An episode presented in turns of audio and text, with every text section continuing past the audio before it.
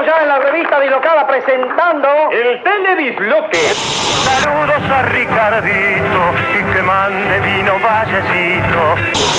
Señor, ¿usted qué opina del señor presidente Alberto J. Armando? ¿Cómo? ¿No Tomás Frondizi? La tradición hogareña es tener siempre a mano una botella de ocho hermanos. 100 años de la radio. que andarán por aquí. Centro Cultural Kirchner. Nos dicen gente de radio porque la hacemos, pero también somos gente de radio porque la escuchamos, porque fuimos oyentes y soñamos con entrar a ese mundo que es otro mundo. Y un día entramos. Y un día entramos y pasamos a estar del otro lado, pero sin saber que nunca íbamos a dejar de ser oyentes. Porque la radio, para quienes la hacemos, tiene algo que no sabemos bien qué es. A lo mejor porque se parece más a una obsesión que a un amor. Y se parece más a una enfermedad que a una terapia. Por eso vamos a ver qué tiene, contado por la gente que hace radio todos los días y sin embargo sigue haciéndose la misma pregunta. ¿Qué tiene la radio? Bueno, para mí la radio es eh, el amor de mi vida. Julia Mengolini. Trabajo en radio, dirijo los destinos de una radio que además me parece que es una radio que vino con un- unos cuantos planteos nuevos. Julita, mucha gente nos escucha hasta Martín de los Andes, ¿eh? Nos pasa una radio. Sí, un poco sin permiso, pero bueno. Cada uno que viva como quiera. Pero Nosotros bueno. no vamos a poner la gorra si alguna radio nos quiere levantar en alguna otra parte y pasarnos con una frecuencia. Uno de los momentos que recuerdo haber estado escuchando radio es cuando se derribaron las Torres Gemelas, 11 de septiembre de 2001, yo estaba escuchando a Peña. Imagínate que por lo menos había tres o cuatro personas por avión. Son doce. ¿Cómo tres o Claro, hijack, eh, secuestradores. Ah, secuestradores. Estaban aproximadamente antes de un año, porque esto no se planeó en tres días, dispuestas todas a morir y ninguna se arrepintió. ¿Tú sabes lo difícil que es lograr eso? Rock es una radio que se sostiene con sus oyentes, o sea, su principal sostén económico de verdad son los oyentes que todos los meses aportan y esto los convierte en socios accionistas y, les da derechos. Bueno, hay obviamente que un montón de historias y muchos recuerdos, y muchos nombres propios y caras y qué sé yo. La relación de verdad que tenemos que Rock tiene con sus oyentes es como es muy muy cercana y muy horizontal. Lo que hace que también muchas veces nos peleemos con oyentes. Es amor y es bronca la radio, porque los oyentes te aman y a veces no, pero también puede ser amor y bronca cara a cara, cuando se traspasa la distancia del parlante y las voces se convierten en personas de carne y hueso, y te juntás y te separás, te amás y te enojás, como son los amores de verdad, porque la radio genera eso, cosas de verdad, amores como es el amor, relaciones humanas entre seres humanos. Antes de hacer radio, sí, fui oyente, por supuesto, desde muy chico. El primer recuerdo es mi mamá escuchando a Magdalena a la mañana muy temprano y esa era la, la música en mi mañana. Sebastián Wanreich. Y después, desde la infancia, escucho radio, eh, la vieja Rock and Pop, por 80, que fue un gran programa de deportes, pero fue uno de los primeros programas donde encontrabas disidencias importantes entre los periodistas. Dolina, Sería un poco terrible pensar que todos los oyentes de La Venganza son iguales, se visten iguales, tienen la misma edad, el mismo sexo y viven en la misma casa. Esto podría ocurrir salvo que los oyentes fueran muy pocos, por ejemplo, uno. Alejandro Dolina. Hay distintas clases de, de oyentes. Básicamente las, eh, los grupos más desarrollados son, primero, sujetos que tienen que ver algo con la enseñanza o con la educación, que son docentes o alumnos o aficionados a los libros.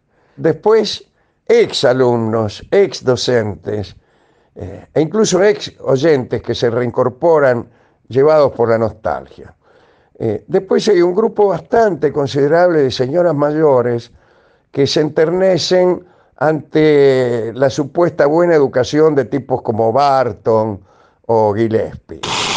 La experiencia de la venganza será terrible es muy especial, es muy especial. En, mí en particular, participar de ese programa que yo escuchaba hace tantos años y llegar a estar sentado ahí en ese mostrador con, con Alejandro Dolina fue como una especie de sueño cumplido y por otra parte con esta característica tan especial, o quizás se parece a la, primera radio en ese sentido, que tenía auditorios y que el público asistía.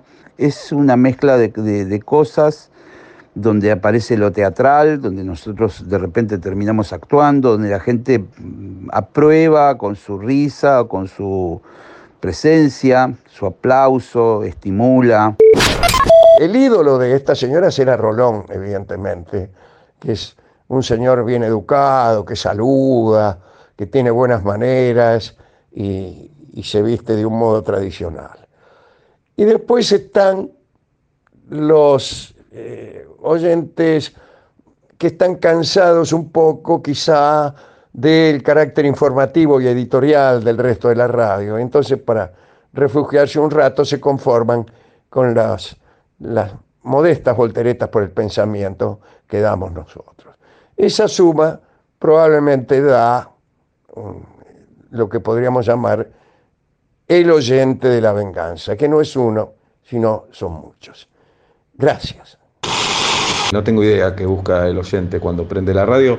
Supongo que cuando busca metro y medio, busca entretenimiento y diversión, que muchas veces puede que sean dos palabras subestimadas, pero me parece que son importantísimas y en esta pandemia se sintió muy importante porque la radio como que recobró una, una épica espectacular, así que a la audiencia, gracias.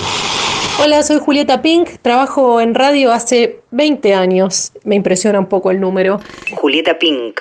Y la verdad la constante de los oyentes que, que nos cuentan que nos escuchaban, por ejemplo, en la primaria o en el secundario y ahora ya son arquitectos, por ejemplo.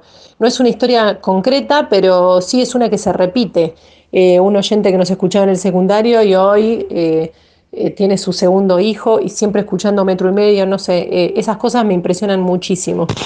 El, entretenimiento en primer lugar y el, el hablar de la nada misma con total seriedad. Creo que eso es una marca registrada de metro y medio. Eh, en el momento no estoy pensando que nos están escuchando, es verdaderamente así, eh, tanto en el estudio como en Zoom. Eh, es una charla entre amigos. a veces me hace acordar cuando en Gran Hermano decían, en un momento te olvidas de las cámaras.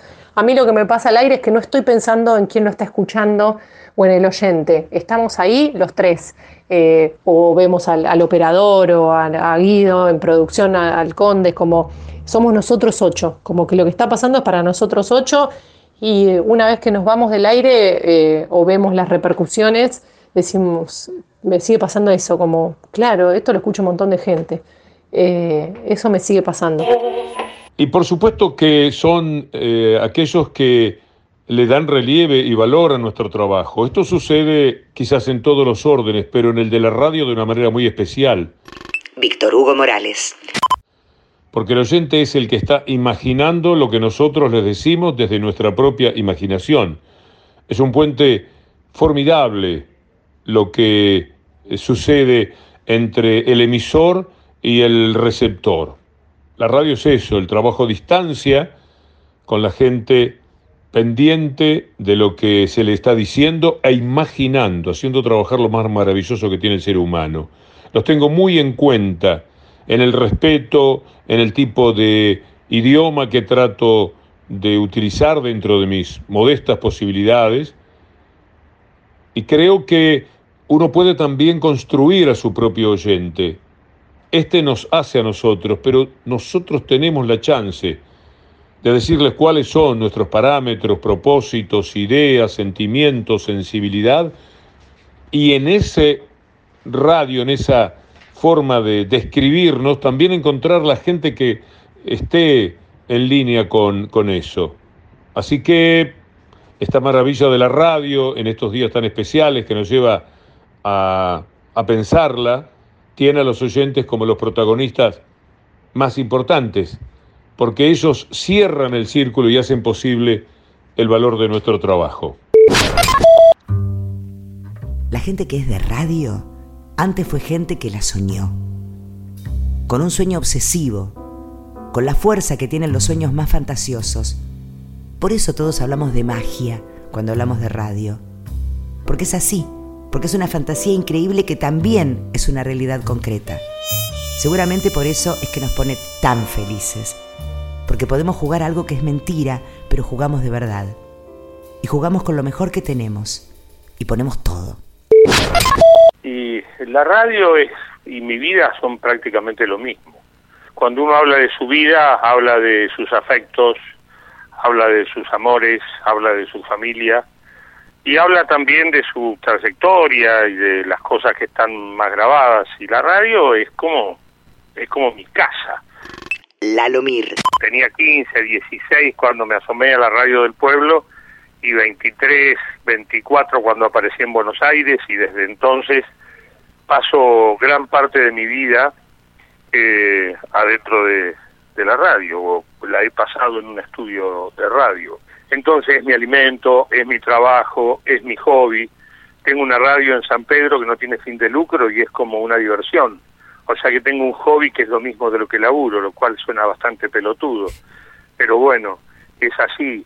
Y después eh, ha sido mi vida de lo que me he alimentado, he vivido, he viajado y me he divertido desde que tengo uso de razón. Entonces es muy difícil pensarme sin, sin la radio, o sin el micrófono, o sin hablar, o, sin comunicar. Es algo que ya viene adentro mío y nada, y calculo que es algo que no se puede desasociar.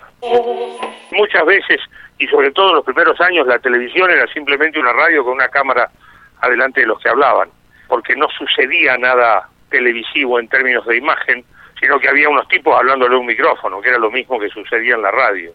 Pero se ve, y entonces esta concreción de la imagen en la cabeza del que está viendo y escuchando permite menos libertad a la imaginación, porque concretamente hay caras, hay gestos, hay colores y hay formas.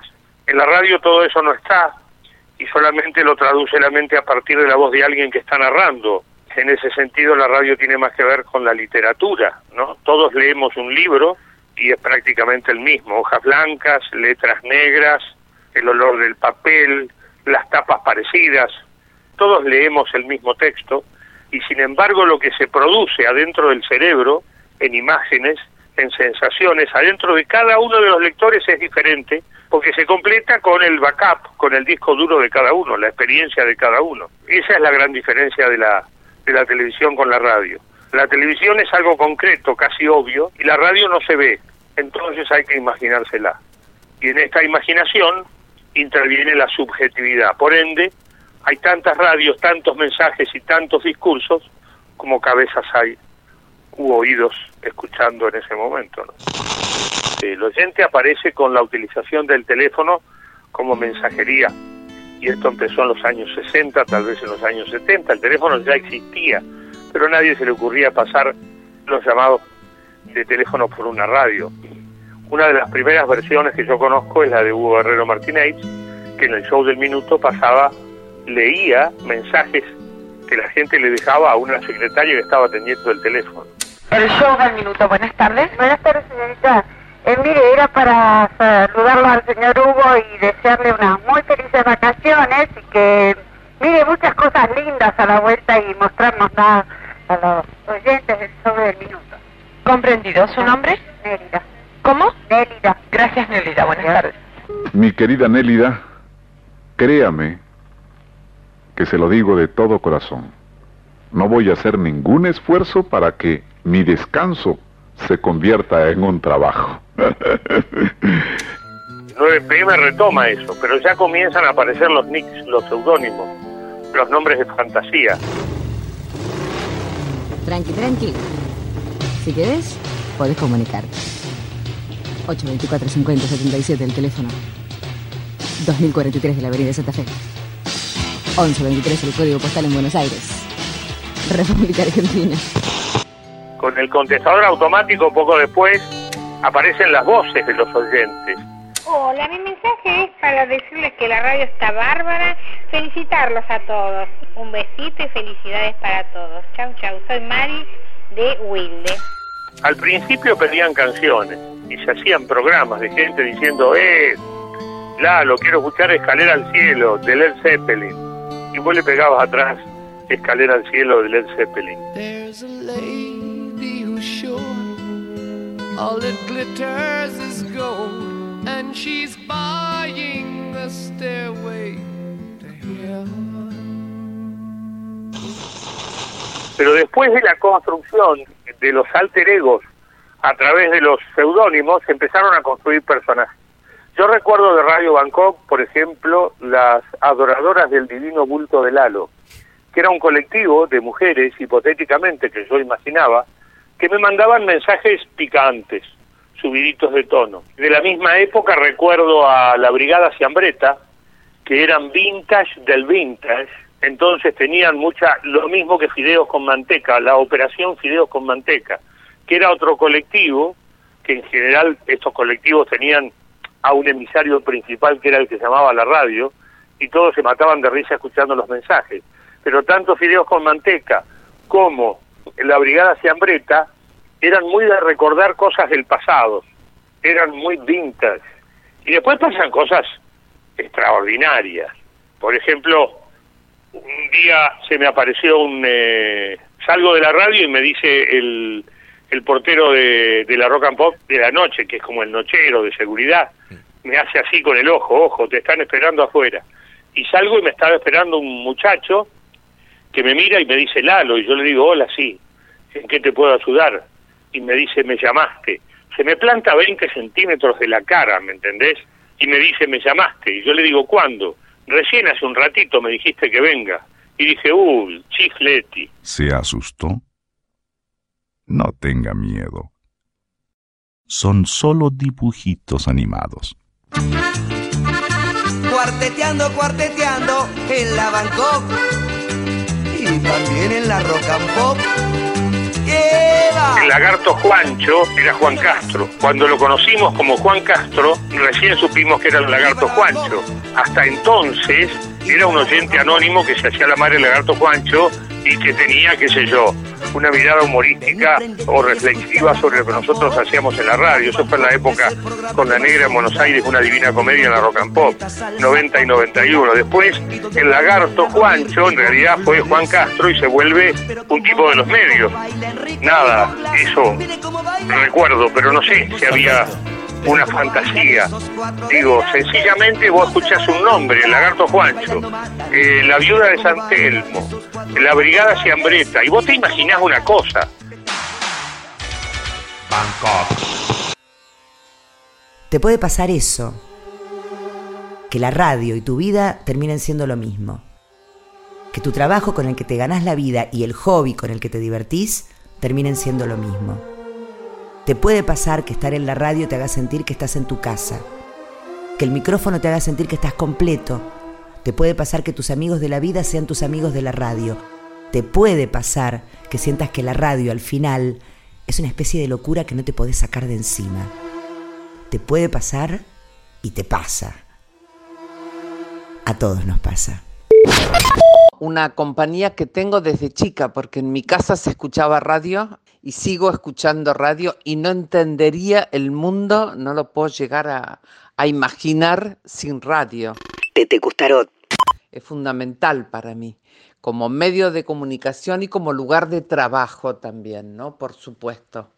Hay oyentes que, que siguen todo lo que hago hace más de 20 años y que me impresiona porque a veces me avisan, es el aniversario del programa, cumplen tantos años, cosas que me olvido, y después saben todo absolutamente de, de mi vida y se interesan por todo y cuando hago algo, hago alguna pregunta que tiene que ver con la historia de, de, la radio o algo, enseguida contestan si tengo, por ejemplo, si notan que estoy con la voz con un poco de tos, me mandan recetas para que tome miel, que coma este, una pastilla de limón, o sea, cosas así de muchísimo cariño. Y después hay algo que me impresiona, que es esta posibilidad que tiene la radio de llegar a cualquier lugar del mundo, que eso, por eso digo que es el medio de comunicación más moderno, porque lo podés llevar a cualquier lugar, no tenés que sentarte ni a leerlo ni a verlo, sino que lo llevas con vos. Y tengo oyentes en Japón, yo hago el programa los domingos a la noche y allá ya es lunes. Así que hablamos con alguien que está medio día adelantado y después en todos los lugares del mundo, por supuesto que sí. Y también hay oyentes con los que comparto distintos episodios de su vida, me cuentan que se casaron o que cambiaron de, ocupación, de empleo, que viajaron, cosas, quieren compartir lo que les pasa ¿no? con, con, su vida. Así que este, eso me, me impresiona muchísimo. Y después hay una anécdota que yo tengo con, que, me, que esto me marca lo que es la relación con la radio. Yo hago un programa a la noche y nos llamó un oyente que iba manejando eh, a Mar del Plata y que tenía sueño. Entonces, inmediatamente cuando dijo que tenía sueño, le dijimos, no, por favor despertate, baja el vidrio, eh, toma un café, para en una estación de servicio. Y entonces eh, nos dio su teléfono y lo fuimos llamando cada 15 minutos hasta que llegó a Mar del Plata porque nos daba miedo que se durmiera. Bueno, esa es la relación de la radio con la gente. La radio con imagen no me gusta porque me parece que debe seguir siendo la reina de la radio la palabra. Así que no, no la entiendo. Me gusta porque es para la escucha, para la imaginación, para todo. Así que esa es la idea que tengo de la posibilidad de que también haya imagen en la radio. Me parece que no, que no va. La radio no se ve. En realidad, la radio no se veía y ahora se ve. Y la gente de radio nos preguntamos si eso es bueno o es malo, si suma a lo que ya tenemos o resta a lo que teníamos, si construye algo nuevo o rompe lo viejo, si es parte de los avances de las cosas o si estamos intoxicando la radio con cosas que no son de la radio. Yo me pregunto qué cosas son de la radio y qué cosas no. Si quieren, les digo la verdad. ¿Qué sé yo? Hola, ¿qué tal? ¿Cómo les va? A Elizabeth un beso muy grande, como siempre. Un placer haberla, haberla conocido y haber trabajado en el mismo sitio con ella. Mariano Clos. La verdad que, que me pongo en, no en narrador en relator, sino en, oyente. Y, es genial, yo creo que escuchar un partido por radio es un apasionamiento impresionante, es estar trepado con el, fervor que el relator este, te va mandando, por eso de ahí que uno trata de no solamente de, de poner y tratar de describir todo lo que va sucediendo minuciosamente, sino también darle la energía que el partido amerita, con ese grito de la gente de fondo, que para mí es fundamental, ¿no? El famoso ambiente que, a mí como oyente me inspira y, también me produce nervios, ¿no? Y ya de este lado, cuando, cuando uno, uno va trabajando, bueno, este, evidentemente nace la identidad de parte del oyente para con uno, ya sea en el programa o en una transmisión de fútbol, eh, casi que vamos hablando el mismo idioma, ¿no? Es como que me parece que ese apego es tan mágico, ¿no? Porque la radio es magia, es tan mágico que, haya oyentes que te van eligiendo de a poco, ¿eh? que de a cuenta gotas, que van cayendo y van cayendo y van cayendo, casi que, bueno, después termina siendo una cotidianeidad, ¿no? De mi persona hacia aquellos geniales este, conductores, como, bueno, este, si lo sabrá Elizabeth, ¿no? de los oyentes hacia nosotros que también hacemos lo nuestro. Así que la verdad que yo creo que el, apasionamiento que le ponemos a las cosas, la forma de contárselo y de decírselo, es lo que al público lo va atrapando y que termina siendo un codo a codo.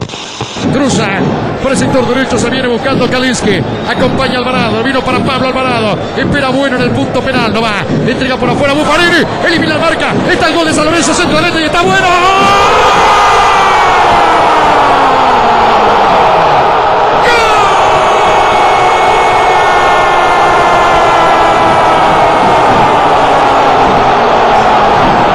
Y después esa gente a uno lo sigue eligiendo a partir de, la franqueza con que le vamos contando las cosas. Yo trato de no disfrazar las palabras, eh, los modos, nada de eso. Trato de ponerle, traté en estos 34 años de radio mi, espontaneidad. Y bueno, a partir de ahí el público va eligiendo o no va eligiendo, ¿no? Así que estoy muy feliz con este tiempo de radio, me siento una persona de radio. Tuve oyentes que se transformaron en amigos, tuve oyentes que se terminaron dedicando a, la radio. Pollo Cerviño. Recuerdo que hacía un programa que se llamaba Trasnoche Disco en la 100. Esto es Trasnoche Disco. Hola, buenas noches, ¿quién habla? Hola, ¿qué tal? ¿Todo bien? Sí, ¿quién habla? Gisela. Gisela, ¿qué edad tenés? 21. ¿A qué te dedicas? Estudiante. ¿De qué? Educación física. En Transnoche Disco, la isla de la fantasía. Yo agarré quizás el coletazo de la época en que los oyentes se interesaban mucho por la radio, en el sentido de que como no había redes sociales, no había tantos anclajes como hoy, podés directamente hablar con la persona, iban a la puerta de la radio, te mandaban cartas o, llamaban insistentemente y querían conocer ese mundo que estaba, estaba tras ese muro, que eran los estudios de la radio. Yo recuerdo que había muchos que me decían, che, quiero, quiero pasar para ver cómo se hace. Hoy eso no está porque todo se ve. Entonces, ese interés, esa, esa, esa pared nuestra, nuestra cuarta pared de la radio, era impenetrable. Y el oyente tenía muchas ganas de, de ver cómo era ese mundo tan fantástico. Y a mí, como yo me, me dediqué a esto por ser oyente, me daba muchas ganas también de que pasen y de que vean. Y había horarios donde qué sé yo, era más laxo, entonces yo los sábados a la noche venían muchos oyentes que uno quería ser operador, el otro quería ser locutor, y, a veces hasta me daban una mano teniendo el teléfono, y después se terminaron dedicando a esto, hoy uno trabaja como Mauro Viale, otro es un operador de, de Radio Mitre, y, siempre me manda mensajes cuando es el día de la radio, el día del locutor, esté recordando ese momento. Y también tuve de los otros, ¿no? De, de romance por ahí, de, de, de algún oyente que me mandaba cartas insistentes, que me decía, che, me encanta lo que haces, escucho tu voz, me gustaría. Yo agradecía muy gentilmente y seguía con mi tarea. Lo que más me gustó de la radio en un principio era presentar canciones, que nunca es tan bien visto, que es el de cómo presentar en 15 segundos una canción con ritmo, con la voz eh, bien colocada, dando esa sensación de venta, de adrenalina, este, de info, de, de conocer la canción, de conocer la canción sin que te marquen. Ahora hay unas hojas que te marcan las intros, pero en ese momento era más artesanal y era un laburo que yo le reconocí mucho a, a, tipos como Pergolini, a tipos como Luis Schenfeld, locutor, a tipos como Ari Palucho en su comienzo que hacía el programa Clásicos de Clásicos. Creía que ahí estaba el secreto de la conducción. El ritmo de cómo llevar un programa se escondía en quien hacía bien eso. Surfear las canciones, cabalgar las canciones. Había un artista en Estados Unidos que se llamaba Roscoe, y tenía unos discos que se llamaban Roscoe Show. Roscoe Show. It's gonna come together tonight. It's party time. Will you party with me? Come on over here, sugar bean.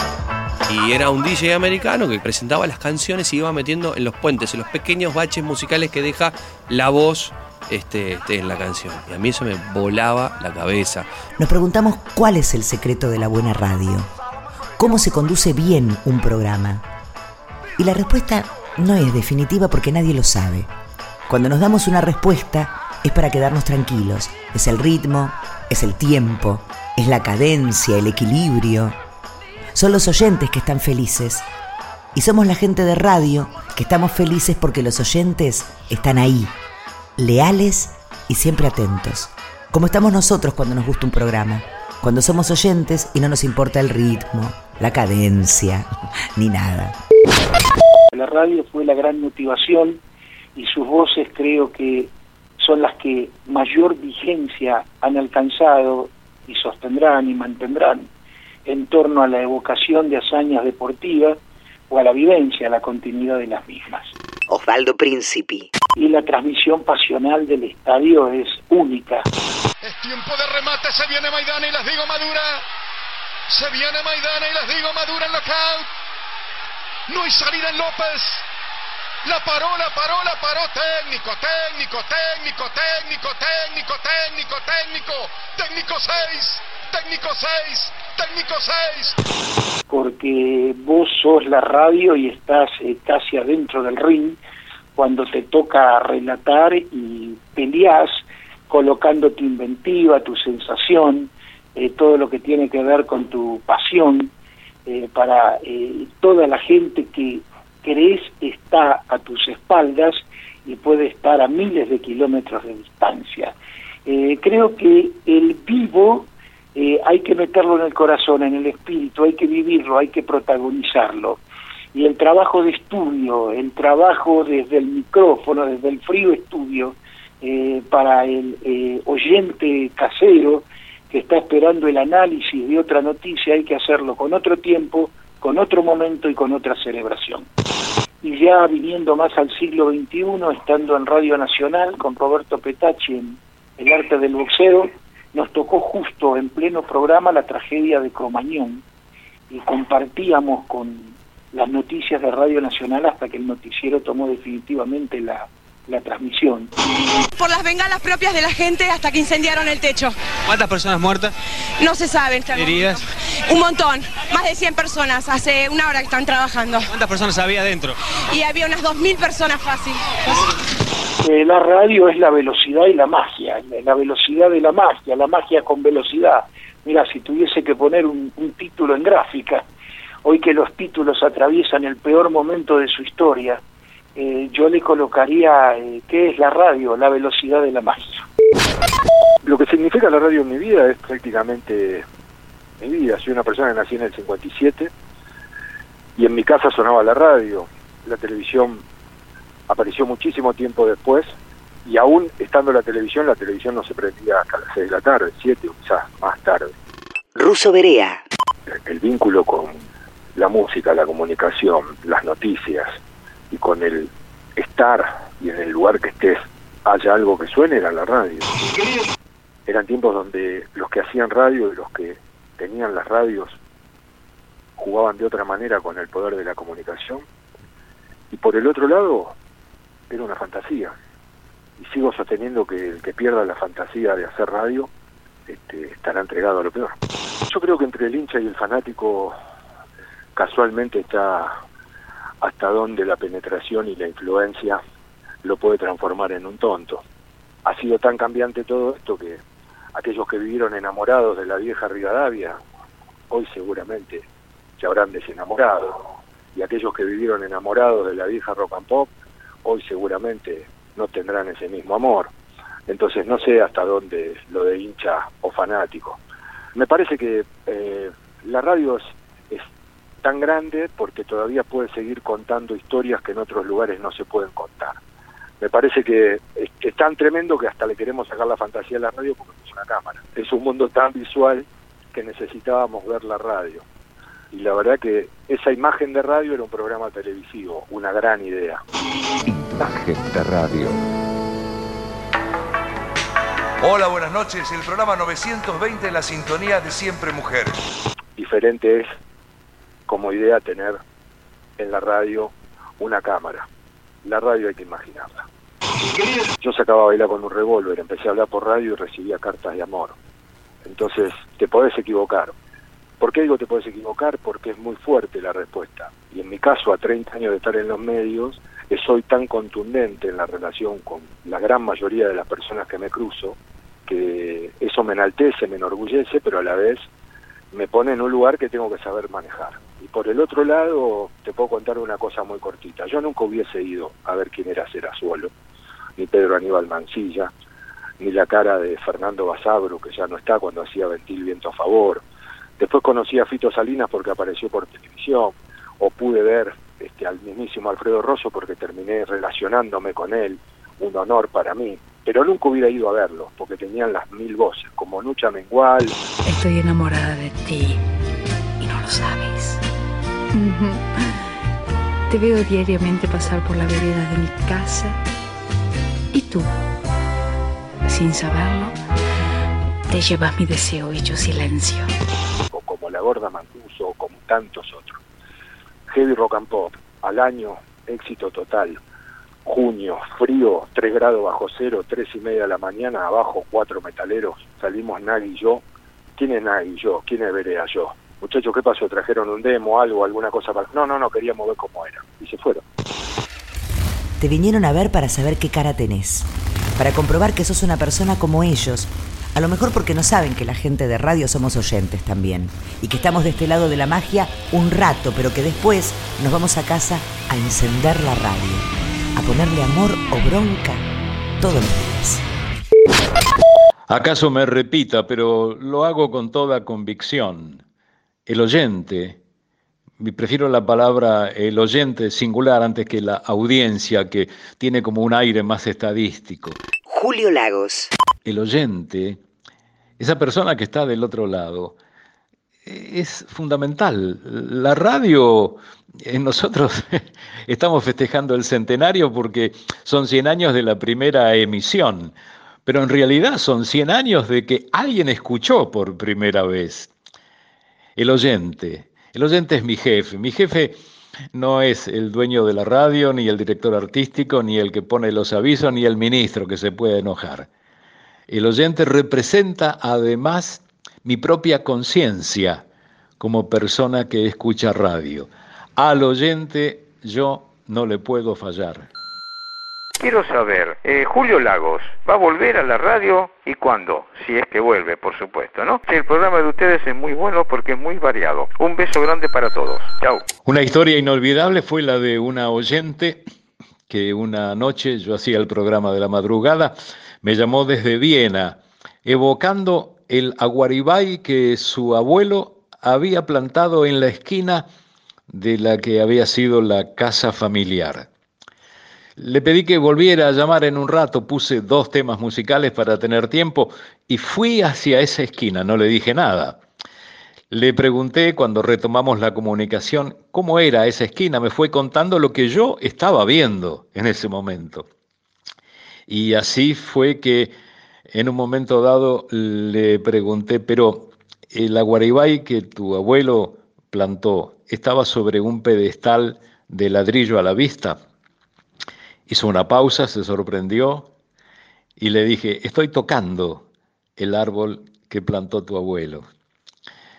El llanto de ella, el llanto mío, creo que el llanto de todos los oyentes fue el colofón de una nota inolvidable.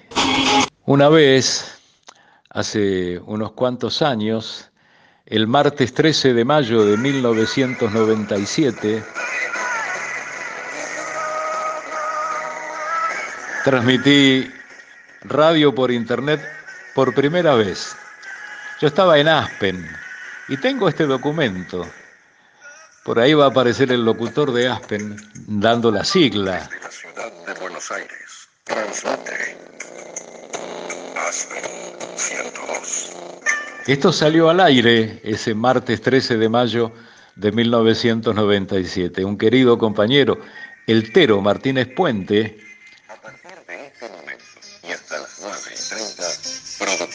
Sol y Aspen 102 presentan a Julio Lagos. Esto es La Mañana de Julio Lagos. y yo decía, Hola, buen día. Las seis y media de la mañana. Hoy es martes 13 de mayo de 1997. A partir de este momento, por primera vez, estamos saliendo en vivo, en directo, en tiempo real, por internet, a todo el mundo. esa fue la primera vez que se transmitió radio por internet. Dos años después puse eh, la cámara en el estudio. Y ahora, cada vez más, estos elementos son habituales. Y hoy con la pandemia estamos haciendo las transmisiones múltiples en todas las plataformas. Cada vez hay más fantasía. Yo creo que es a favor de la radio, porque tenemos más elementos que nos permiten conocer más al oyente. El cine, cuando empezó, que era mudo, pantalla chica, blanco y negro, la cara lánguida de Buster Keaton, era cine. Y, ahora, el sonido envolvente, tres dimensiones, gente que come, come pochoclo, sigue siendo cine. La radio sigue siendo radio mientras haya la posibilidad de llegar al corazón del otro. 100 años de la radio, increíble. Humberto Tortonese. Mis comienzos en la radio fueron gracias al, amor de mi vida, a Elizabeth Bernassi, una amiga increíble, porque ella me acercó a este medio que, eh, que, fue para mí parte de mi vida ahora, porque después de, de más de 20 años de trabajar con ella, y yo no tenía nada que ver con la radio, me acuerdo cuando me llamó por teléfono una vez y me dijo, vení, vamos a hacer radio, y eh, venía el programa, yo había ido de invitado una vez, y, Y le dije, no, no es, no es, no es para mí. Sí, charlamos así, nos divertimos como nos divertimos en, eh, por teléfono. Y, y de ahí en más cambió mi vida porque esa relación que tenés con el oyente es única. El oyente pasa a ser parte tuya y como te va conociendo día a día y después de tantos años pasás a ser parte de hasta de su familia, ¿no? En los taxistas se daban vuelta y me decían, te reconocí por la voz. Era increíble, me pasaban el teléfono y me decía, escúchame, hablale a mi mujer, hablale porque ahí te dabas cuenta el, el fanatismo y lo que entra porque entra por, por los oídos, por, por, el escuchar, por imaginar a alguien. Es mucho más fácil ahora cuando te pueden ver, porque te ven por otros medios, por la televisión, pero antes que no te conocían, imaginar una persona que habla en una radio que habla casi todos los días, como era en el momento el negro Martinez. Yo me acuerdo que el negro Martinez, una tía mía dijo, ay, yo estaba tan enamorada y cuando lo vi no era lo que pensaba, era otra cosa. Pero bueno, eso es lo lindo también, poder imaginar cualquier cosa. Hay como todo un tema de la mujer. Y la dejas por ahí, a la pobre radio. La escuchás medio de costado a veces. La dejas de fondo, que acompañe nomás. Y se te vuelve un arrullo una música, un sonido familiar que se hace con palabras y silencios, y risas o ruidos que se ponen a abrazar el aire donde estás y te abrazan. La gente que hace radio, en definitiva, somos instrumentos de esa orquesta, unos fanáticos que no queremos parar de tocar esta música que también se improvisa, como se improvisa la vida. Los escucho siempre, la radio está buenísima.